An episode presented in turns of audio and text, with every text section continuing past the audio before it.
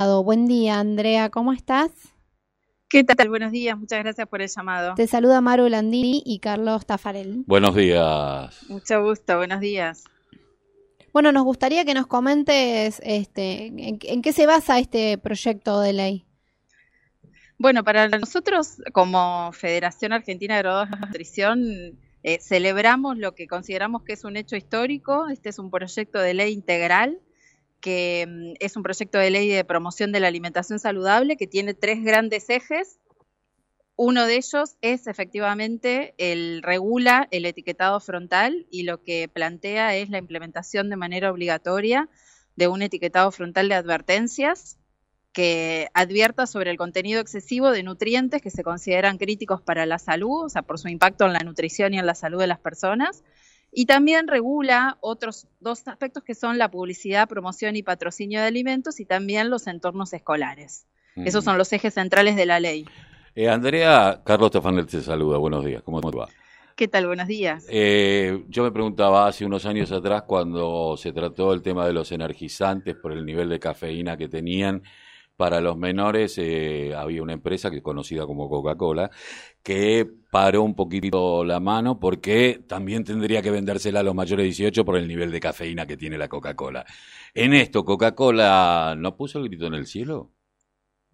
Bueno, sabemos, eh, este, mm, celebramos, digamos, también que estamos en un momento histórico en relación a los sensibilizados que estamos como población y este proyecto de ley lo que hace es unificar 15 proyectos de ley que había en el Senado y eh, se trabajó en un proyecto que fue muy mejorado, digo, parte de 15 proyectos, pero que fue mejorado a partir de, aportes de, de, distintas organizaciones de la sociedad civil y referentes de la academia eh, y, este, y bueno, por ejemplo, como moderación estuvimos participando de esa discusión en comisiones Em, pero sabemos que ese proyecto de ley, digamos que los senadores tuvieron fuertes presiones de la industria alimentaria y particularmente de la industria de bebidas azucaradas, incluso eh, públicamente salieron a reconocer que habían recibido presiones de, Coca-Cola en particular, entre otras empresas, eh, intentando torcer la letra de la ley para tratar de zafar de estos sellos. ¿Por qué? Porque muchos de los productos que estas empresas comercializan lo, quedarían eh, con uno o varios sellos de advertencias y al tener un sello que advierta, por ejemplo, respecto al contenido excesivo de nutrientes críticos, como por ejemplo azúcares, eh, no pueden entrar en las escuelas, por ejemplo, o no pueden ser eh, promocionados, publicitados, entregados de manera gratuita, no pueden llevar otras eh, alegaciones de propiedades nutricionales que se llaman claims. Mm. O sea, muchas veces hay productos, eh, no sé, un juguito que se vende como un jugo de frutas, que en realidad es agua azucarada con colorantes, saborizantes, este, em, y, distintos químicos que nos hacen creer que estamos consumiendo un jugo de frutas, pero en realidad es agua con azúcar y, aromatizantes, entre otros. Eh, entonces, este, mm, este proyecto de ley nos va a permitir eh, conocer, por ejemplo, que esos productos tienen exceso en azúcar y al tener eh, ese sello tampoco van a poder, digamos, eh, las industrias utilizar otras, otras estrategias que habitualmente utilizan para intentar maximizar las ventas de estos productos. Andrea, Selene Prola Sursa te saluda, buenos días. ¿Qué tal? Buenos días. Yo estaba viendo, según datos, que eso fue algo que me llamó la atención, porque esto es algo que hace bastante que se está fomentando, no es nuevo el tema de la ley y el tema de los etiquetados, que el alto índice de obesidad eh, mórbida en los chicos en los adolescentes y en los niños, pero que se va a prohibir en los kioscos del colegio. Las golosinas, los snacks, porque en realidad lo que se ha comprobado, que eso es lo que me, parece más que interesante y la vuelta de, tuerca de, esta ley, ¿no? Eh, se ha descubierto que los chicos comen calorías vacías que los chicos están alimentándose mal, más el sedentarismo es lo que hace que esta ley sea eh, promulgada de, manera bastante inmediata. O sea, me parece que darle discusión, entiendo lo que tienen las empresas, el, dilema que tienen las empresas, pero no es nuevo esto, esto es hace rato que, se está em, hablando, ¿verdad?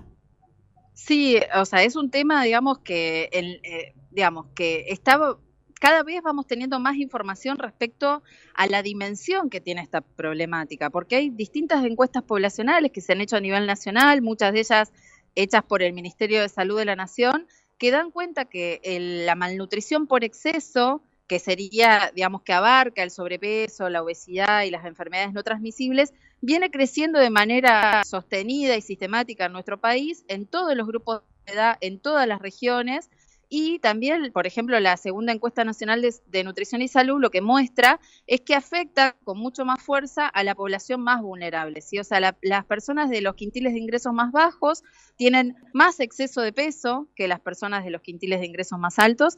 Eh, y también, de hecho, ese grupo más vulnerable también tiene mayor prevalencia de, baja talla. O sea, la población más, más vulnerable es la que termina siendo la más vulnerada y también es la que se ha visto que tiene peores hábitos alimentarios. Si el patrón de consumo alimentario es peor en la población de menores ingresos, pero también en niños, niñas y adolescentes. Por eso es una población que requiere, digamos, de que el Estado tome cartas en el asunto y avance con este tipo de políticas públicas que lo que permiten es avanzar en garantizar derechos. En primera instancia, el derecho a la información, que es lo que busca el etiquetado frontal, y también empezar a avanzar en garantizar el derecho a la alimentación adecuada y avanzar hacia el derecho a la salud también. Yo me preguntaba, ¿no? Porque con el tabaco pasó lo mismo cuando el tema de las fotos, eh, ¿cuánto, ¿cuánto impacto eh, tuvo? Lo que, lo que es bueno, sí saber, es que a todo lo que tenga grasas para que la gente entienda, todo lo que estamos comiendo todos los días, porque cuando yo era chico, yo soy un señor que ya ha pasado los 50, por lo tanto,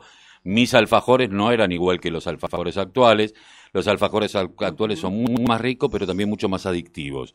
Eh, hay toda una cuestión adictiva en, en, este sentido y digo, yo pensaba en un país como Estados Unidos, donde el cáncer de colon y la obesidad eh, están dentro de los niveles más altos de las enfermedades de, población, de la población, está estrechamente ligado a esto. Sí, lo que sabemos es que en Argentina, al igual que en el resto de los países de América Latina, nuestros patrones alimentarios se vienen transformando y lo que viene digamos, teniendo cada vez mayor presencia en nuestras mesas son estos productos industrializados que tienen esta característica, que tienen un contenido excesivo de grasas, azúcares y sal, que son componentes que los hacen, la palabra técnica que usamos es palatables, o sea, hablamos de la palatabilidad, que es qué tan agradables son al gusto, y sí, mm. son muy agradables. Este, también hay todo un nicho de mercado dirigido específicamente a la población de menos recursos, donde esos productos tienen todavía más grasa, más azúcar y, más sal. Eh, sí, lo ves en, los en los chocolates más baratos que son pura grasa. Bueno, que esos productos que es la, industria alimentaria, digamos, también en esos productos tiene eh, márgenes de ganancia muy altos. Es Hola. Lo que buscan es el lucro mm. y, lo que, hola, sí. Sí, sí, sí, se escucha perfecto. Sí, lo que el Estado debe garantizar es, pero perfecto. Lo que el Estado debe garantizar es proteger eh, digamos, este tipo de políticas públicas lo que hacen es proteger el bien común y garantizar derechos, ¿sí? Ese, ese, ese es el objetivo, que es la obligación del Estado, eh, porque los derechos han sido reconocidos eh, por Argentina en distintos pactos, tratados y convenciones internacionales y forman parte de nuestro marco normativo, nuestra, nuestra máxima norma que es la Constitución Nacional. Eh, entonces es la obligación del Estado garantizar estos derechos y es fundamental poder avanzar en este tipo de políticas públicas eh, que permitan proteger los derechos de la población. Andrea, una de las cosas que me llamaba la atención, que también sucede mucho, pero que uno ya lo tiene como cotidiano, es el, hecho de ponerle logos, frases o avales de sociedades científicas o asociaciones civiles, personajes infantiles, animaciones, eh, fotos. Digo, todo eso a uno, uno no se da cuenta, pero eso también genera eh, el marketing del producto. Exactamente, bueno, y eso está incluido en esta ley y eso por eso decimos que es un, muy buen marco normativo, es muy similar. La mejor norma que hoy existe eh, es la normativa mexicana y este proyecto de ley es bastante similar a la normativa mexicana porque regula el etiquetado frontal, pero también regula otros aspectos, como por ejemplo un montón de otra información que habitualmente aparece en la etiqueta y los productos que tengan uno o más sellos que adviertan respecto al contenido excesivo de grasas, azúcares, eh, sodio y calorías, eh, no van a poder hacer uso de estas otras que nosotros llamamos también estrategias de, mercadeo, de marketing o de, venta, eh, no van a poder usar ni, eh, por ejemplo, eh, rico en vitamina C o avalado por tal sociedad científica. Eso está regulado en esta norma también. Está contemplado ni tampoco van a poder entregar regalitos, ni premios, ni obsequios, ni promesas de obsequios. O sea, es un, es una, en el apartado de regulación de publicidad, promoción y, patrocinio están contemplados todos esos aspectos. Andrea, eh, más allá de ser una ley revolucionaria para la Argentina, sobre todo, eh, digo, yo voy más al aspecto político. Bueno, media sanción, ahora queda la otra media sanción, a donde hay que pelearla de nuevo, porque sabemos que no, la, no todas las cámaras eh, funcionan de la misma manera y a donde ahí los lobbies pueden hacer estragos. ¿Cómo lo ven políticamente que la otra, la media sanción que falta sea favorable? O sea, nosotros sabemos que el Senado recibió fuertes presiones y eh, los y las senadores y senadoras estuvieron a la altura de las circunstancias y priorizaron la salud colectiva y este, la, salud pública, el interés colectivo y la salud pública por encima de cualquier otro tipo de interés. Así que entendemos que en diputados sucederá lo mismo, en la Cámara de Diputados. Y una cosa fundamental que, me, que en la que me parece importante hacer hincapié es que ¿por qué es tan importante avanzar con este marco normativo? Porque las personas dedican solo segundos en la góndola para elegir los productos que compran. Eh, en general, los está bastante estudiado, son entre 4 y 13 segundos, dicen algunos estudios.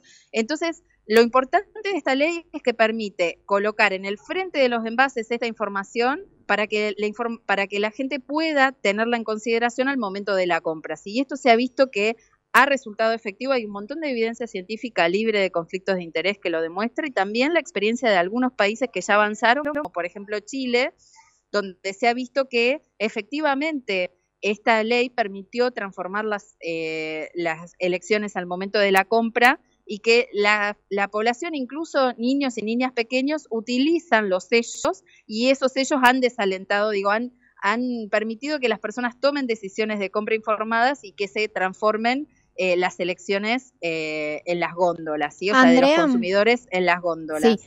Andrea, además de México y Chile, ¿en qué otros países está rigiendo esta ley o leyes eh, para Chile parecidas? Perfecto. Chile fue el primer país en avanzar con esta con este etiquetado frontal de advertencias.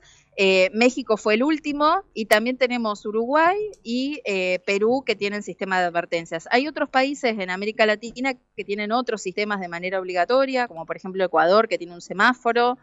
Eh, bueno, Bolivia también. En, en, Brasil se implementó hace poco un etiquetado de advertencias, pero que llevaría otro sistema gráfico que sería una lupa. O sea, hay distintos países de América Latina que vienen avanzando y el que ha mostrado ser más efectivo es el etiquetado de advertencias que lleva un, un octágono de color negro eh, y que tiene la palabra exceso y que utiliza el sistema de perfil de nutrientes de la Organización Panamericana de la Salud. Y en la norma mexicana, y lo mismo pasa en nuestro, en, nuestro proyecto de ley, también se advierte respecto al contenido excesivo, a, perdón, a, que contiene cafeína o que contiene edulcorantes, porque son eh, dos cuestiones que hay que a las que hay que prestarle atención particularmente en la infancia. Entonces, eh, eso también está contemplado en nuestra norma como para que aparezcan leyendas en el frente de los envases respecto a la presencia de cafeína y de edulcorantes.